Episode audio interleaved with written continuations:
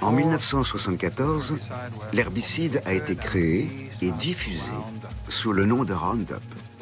Ce fut un succès instantané. Contrairement à la plupart des herbicides qui tuent une famille de plantes ou quelques familles de plantes, ce produit chimique tue toutes les plantes. Roundup, no root, no weed, no problem.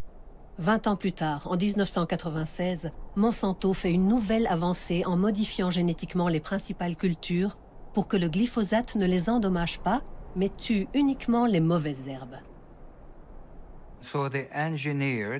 Ils ont fabriqué le gène de la résistance dans les plantes.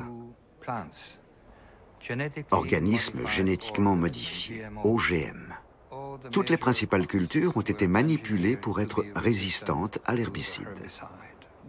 Au début, lorsque le glyphosate était utilisé comme herbicide, il y avait une certaine contamination que l'on pourrait qualifier de mineure.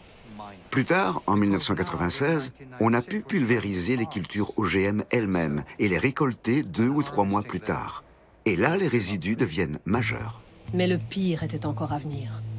À partir de 2000, si le climat ne permet pas aux cultures de mûrir, on les mûrit artificiellement juste avant la moisson par une pulvérisation d'herbicides qui tue la plante et prive d'eau ses graines. Maintenant, nous ne pulvérisons plus la récolte au début de la saison. Nous pulvérisons la récolte au moment de la moisson.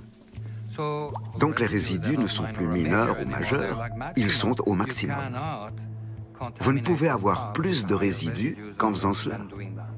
Le glyphosate est pulvérisé juste avant la moisson sur toutes les céréales, les graines et les légumineuses. Cela concerne au total environ 200 cultures.